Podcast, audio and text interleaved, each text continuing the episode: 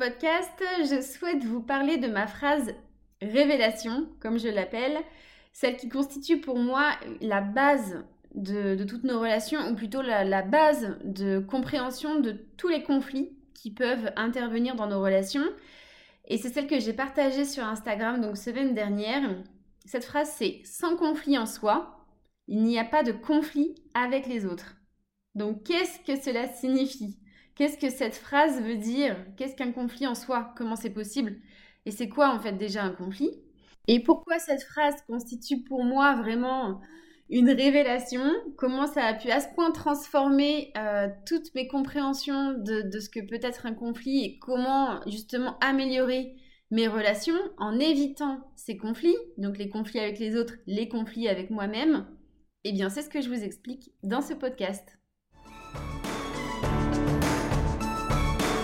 Bonjour, je m'appelle Maggie et à travers Cancun et ce podcast, je souhaite vous transmettre tout ce que j'ai appris, vécu et compris sur la communication et les relations. Deux éléments que j'ai à cœur de voir exister de manière positive dans notre monde. Mon activité consiste à vous informer, vous former et vous accompagner à votre épanouissement relationnel, pour des relations de qualité avec vous-même et avec les autres.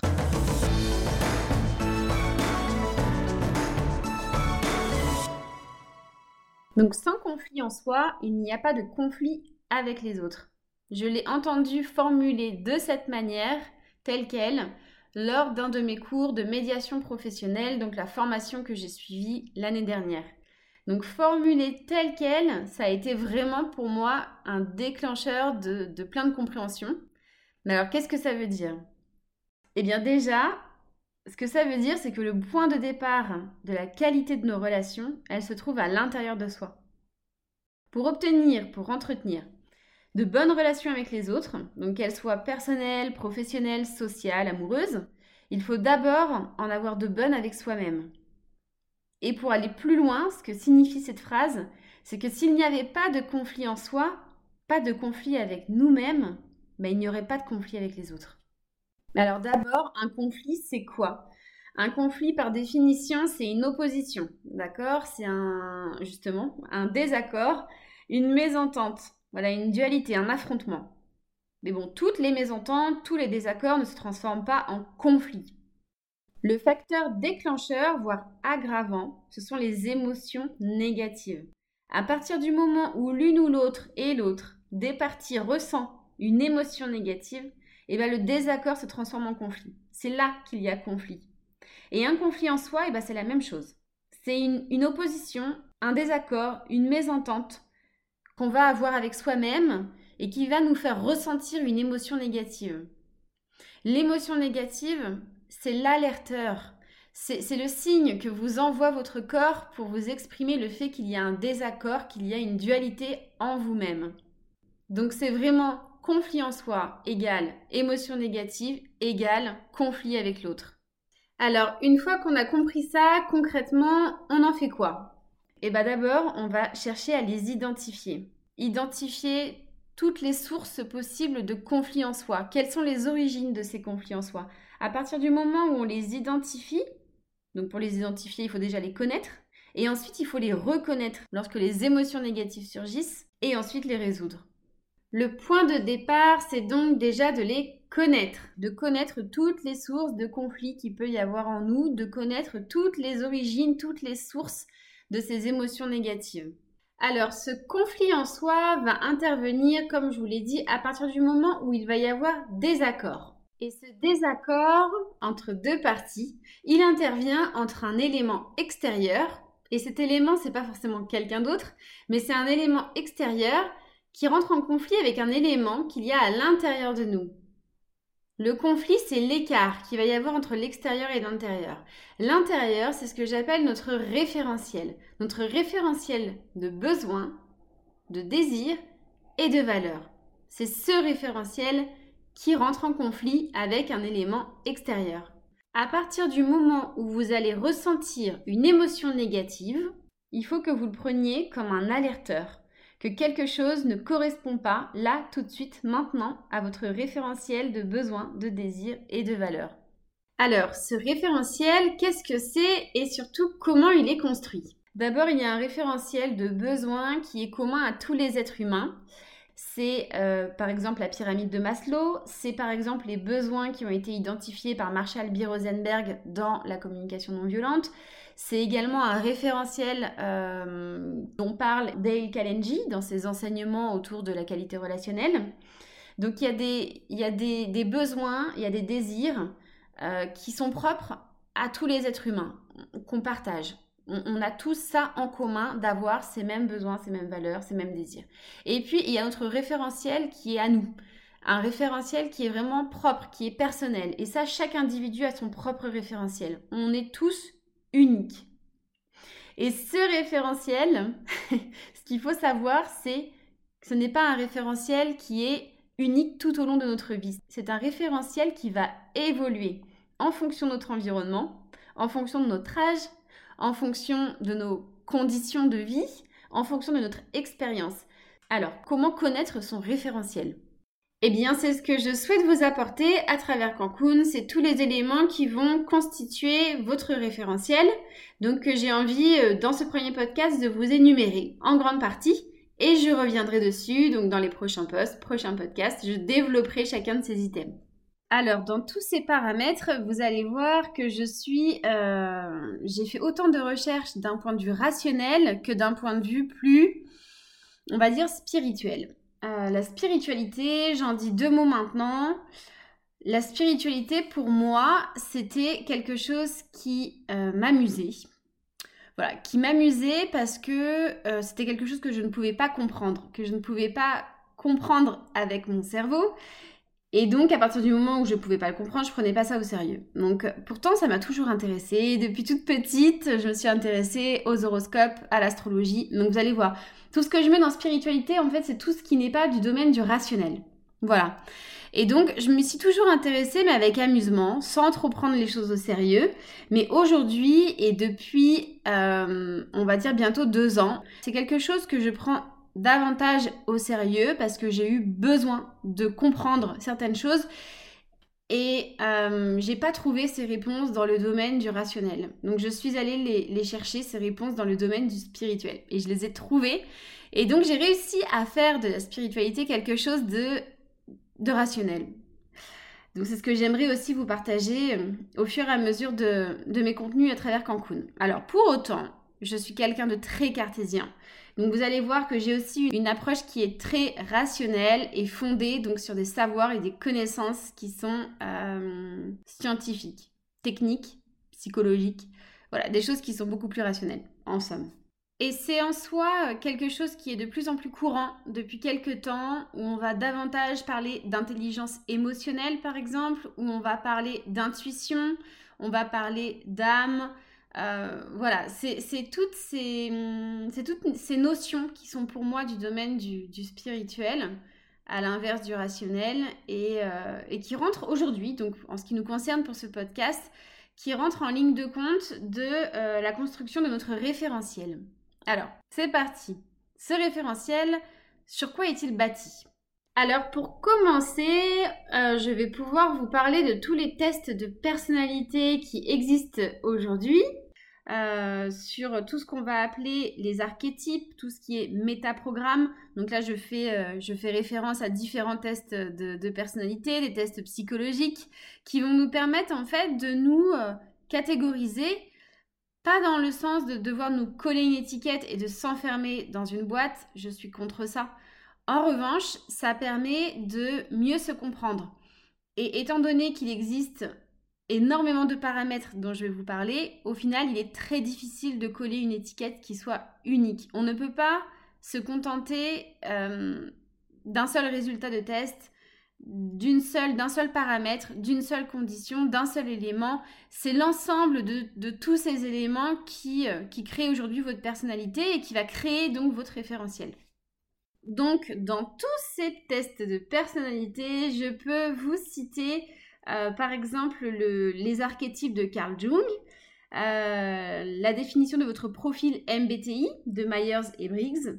Également dans les tests, je vais pouvoir vous parler de PNL, de programmation neurolinguistique, euh, mais également aussi du modèle SIC, structure et interaction en communication, que j'ai appris donc en formation de médiation professionnelle.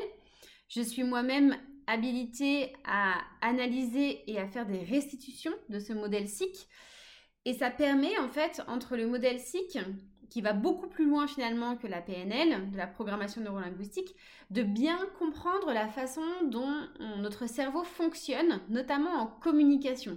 La manière dont on va recevoir des informations, la manière dont on va réfléchir, analyser les informations reçues, et euh, pour terminer, la façon dont on va émettre les informations. Donc ça, c'est vraiment en communication, c'est une pépite de connaître son, modèle SIC et donc de connaître le profil auquel on appartient parmi les 13 qui ont été définis donc euh, sur ce modèle. Donc tout ça, ça fait partie des connaissances qu'on peut avoir de soi et qui va nous permettre du coup de construire ce référentiel. Un autre élément, votre quotient intellectuel et votre quotient émotionnel, j'en parlais tout à l'heure, d'intelligence émotionnelle. Oui, connaître votre QI, connaître votre QE est important aussi. Ça permet de bien comprendre votre fonctionnement et de comprendre beaucoup de choses par rapport à vos besoins. Savoir que vous êtes HPI, au potentiel intellectuel, de savoir que votre cerveau fonctionne en arborescence, de savoir que vous avez besoin d'être nourri intellectuellement, ça fait partie de ce qui va enrichir votre référentiel. Une fois que vous savez ça, une fois que vous comprenez comment vous êtes fait, comment votre cerveau fonctionne, ça permet de mieux vous adapter, de mieux comprendre votre comportement, vos besoins. Même chose de savoir qu'on est au potentiel émotionnel, de savoir qu'on est une véritable éponge à émotions. Ça peut-être que vous vous en connaissez autour de vous, peut-être que vous-même, on vous a déjà dit que vous étiez ultra trop susceptible, trop sensible. En fait, c'est simplement qu'à partir du moment où on vous dit que vous êtes au potentiel émotionnel, c'est ok, vous savez que vous êtes comme ça. Et c'est pas une fatalité, c'est juste que vous allez pouvoir vous adapter au fait euh, d'être effectivement constitué de cette manière. Et ça, ça rentre en ligne de compte dans la construction de votre référentiel, puisque du coup, vos besoins, vos attentes ne vont pas être les mêmes que quelqu'un d'autre. Ensuite, je peux vous parler de votre chronotype, ou autrement dit, votre rythme biologique. Ça aussi, euh, de savoir que vous êtes plus du matin que de l'après-midi que du soir, de savoir que vous, votre zone de génie, de créativité, c'est le matin entre 7 et 9 heures, et ou que pour vous, c'est beaucoup plus compliqué d'être productif l'après-midi, ça change énormément de choses. Ça permet aussi de caler votre rythme de vie en fonction de votre besoin, de votre référentiel. Donc ça permet aussi de comprendre certaines émotions négatives. Le matin, ou le soir. ça permet aussi de vous adapter, de mieux vous comprendre et de vous respecter aussi et du coup de pouvoir éviter ces émotions négatives qui pourraient survenir parce qu'un événement extérieur vient à l'encontre de ses besoins physiques et biologiques. Alors là, j'ai fait le tour un peu de plusieurs types de tests euh, de personnalité, tests intellectuels, je peux vous parler encore du disque, je peux vous parler des sociostyles, il en existe beaucoup. Et donc, je me ferai un plaisir de vous les présenter toujours dans euh, l'optique de vous aider à mieux vous connaître et donc à entretenir de meilleures relations avec vous-même et avec les autres. Là, je vous ai vraiment parlé de tout ce qui était facteurs euh, psychologiques, euh, physiologiques, mais il y en a d'autres. Je peux vous parler aussi par exemple de votre cycle hormonal. Et quand je dis ça, je ne m'adresse pas uniquement aux femmes, puisque c'est de notoriété publique, les femmes, effectivement, ont un cycle hormonal qui dure 28 jours, mais l'homme aussi a un cycle hormonal qui lui dure 24 heures.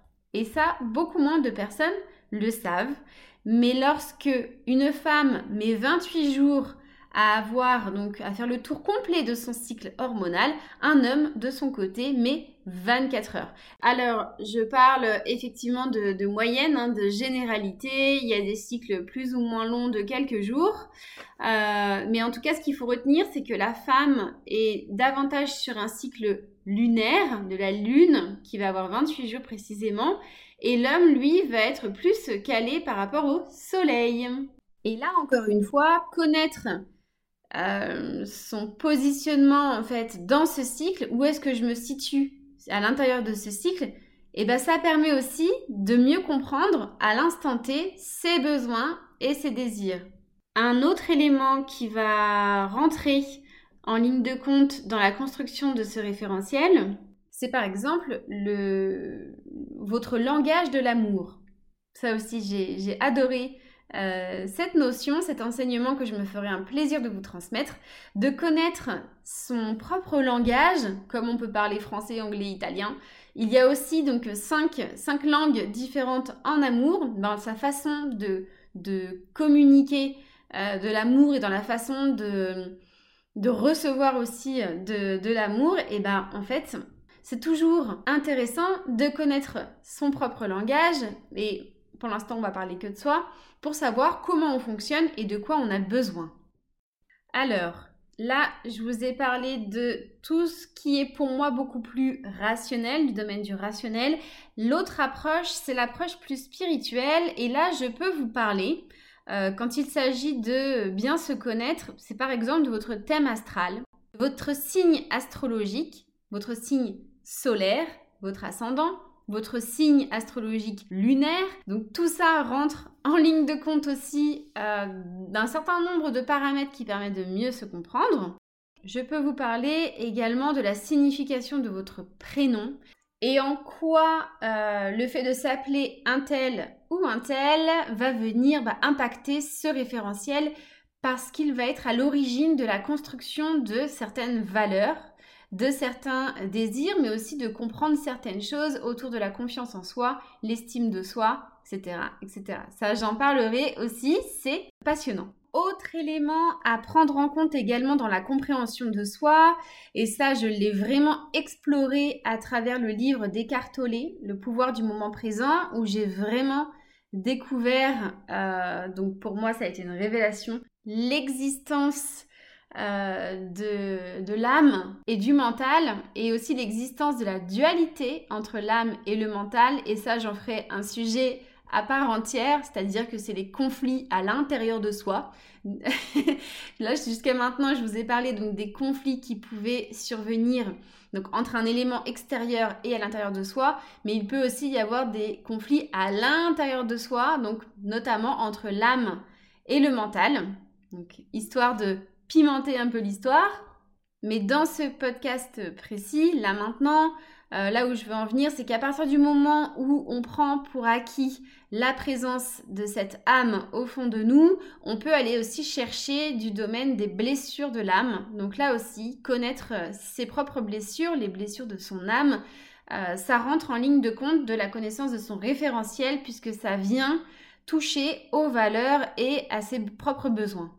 J'ai fait le tour pour euh, ce podcast-là de, l'ensemble des éléments que j'avais envie de vous donner pour exemple et de tout ce qui peut constituer en fait euh, le référentiel, son propre référentiel de besoins, de désirs, de valeurs.